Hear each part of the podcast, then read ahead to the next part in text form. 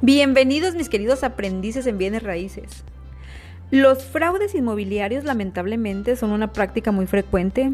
No importa si estás representando al cliente comprador o al cliente vendedor, para ambos casos hay acciones fraudulentas que pueden considerarse como estafas inmobiliarias.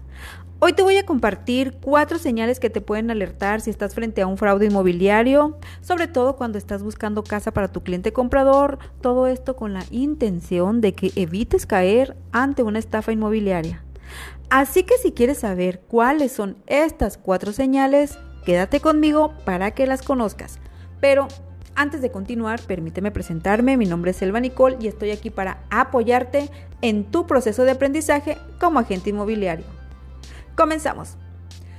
Cuando estamos comenzando en la intermediación inmobiliaria, muy fácilmente podemos impresionarnos o caer en el error de creer y confiar en otros asesores o en los propietarios de las casas en venta. Sin embargo, es importante estar alerta ante las señales que pudieran indicar que estamos frente a un fraude inmobiliario y para eso te voy a compartir estas cuatro señales. Y vámonos con la primera. La primera señal es documentación falsa o incompleta. Debes revisar la documentación del propietario, la documentación de la propiedad, revisa que los documentos sean legítimos, que, eh, que, esa propiedad esté libre de gravamen, que tenga uso de suelo verificable, ya sea residencial, comercial o mixta. Lo importante y lo interesante es que su uso de suelo se pueda verificar. Investiga cómo se adquirió la propiedad y cuál es el motivo de venta. En estas respuestas podrás encontrar muchísima información. Además, podrás identificar varios factores en los que puedes encontrar alertas de fraude. Sencillamente habrá cosas que no coincidan o que no se escuchen muy lógicas dentro de la información que estés recabando y te vas a dar cuenta de inmediato. Y vámonos con la segunda señal y aquí es la suplantación de identidad. En esta señal eh, se pueden suplantar desde el propietario hasta el asesor o agente inmobiliario. Es muy fácil que esto ocurra, te podrás dar cuenta cuando te dicen que necesitan vender la propiedad de emergencia, que los propietarios no pueden estar presentes o que tienen un poder notariado y en ocasiones ese poder es totalmente falso. Son demasiados, lo que puedes hacer es solicitar referencias eh, con alguno de los conocidos o algunos de los vecinos.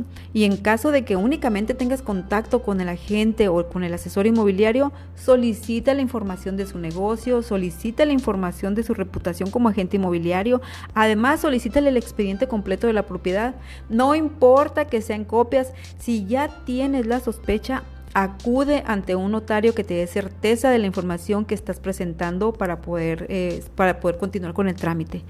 Las malas prácticas con esta modalidad se dan más comúnmente en colonias o fraccionamientos donde la población es adulta mayor ya que em, estas propiedades eh, se prestan para hacer este tipo de fraudes porque anteriormente los contratos eh, se hacían únicamente de palabra o solamente se hacían con un contrato de compraventa improvisado y la gente confiaba en que con eso era suficiente y posiblemente así lo era porque el valor de la palabra era de honor. Sin embargo, hoy en día ya no es así y lamentablemente muchos oportunistas están cometiendo fraude aprovechando estas circunstancias. Y vámonos con la tercera señal y aquí están los vicios ocultos.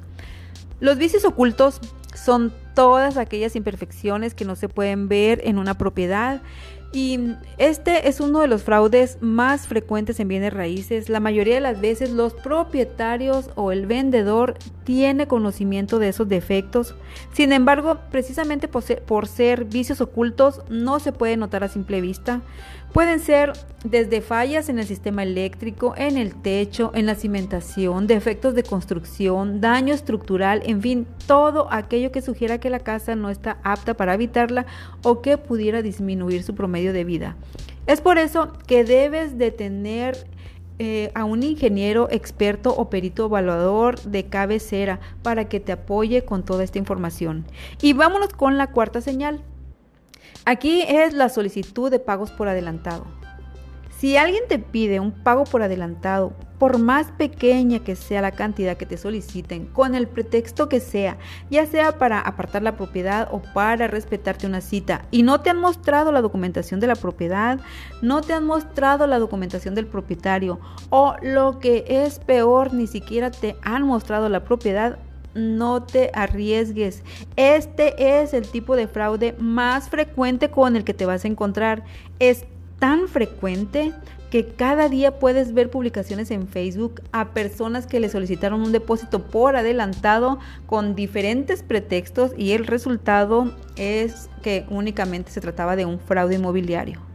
Cuando estamos buscando opciones para un cliente comprador o arrendatario, debemos asegurar y confirmar, y confirmar la legalidad de ese inmueble antes de dar cualquier anticipo no caigas en estafas. Si detectas cualquiera de estas señales, te sugiero que no te arriesgues. Recuerda que debes visitar la propiedad para que compruebes que existe de manera física y que está en las condiciones que te están ofreciendo. Cerciórate de la identidad del vendedor. Revisa la documentación, que todo sea legal y que coincidan los datos del que dice ser vendedor con los documentos que te están entregando.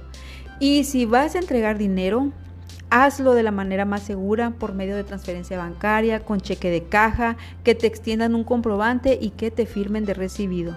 Confía en tu intuición. Si algo no te gusta o no te parece lógico o congruente, no te arriesgues ni arriesgues a tu cliente comprador. Protege la inversión de tus clientes es mejor invertirle tiempo a la investigación y comprobar que todo sea legítimo a causar un daño económico y posiblemente emocional a tus clientes. Y bueno, mis queridos aprendices, hasta aquí la información que preparé para ustedes. Espero que la pongan en práctica y no caigan en algún caso de fraude inmobiliario. El fraude inmobiliario es muy común, es muy frecuente. Solamente debes de estar alerta para detectar estas señales que te acabo de compartir. Agradezco que te hayas quedado hasta el final de este audio. Recuerda compartirlo con tus amigos emprendedores, con tus colegas inmobiliarios o con alguien que tenga la intención de comprar una casa habitación. Por lo pronto te dejo un fuerte, fuerte, fuerte abrazo y nos vemos o nos escuchamos la siguiente vez. Que estés muy bien. Bye.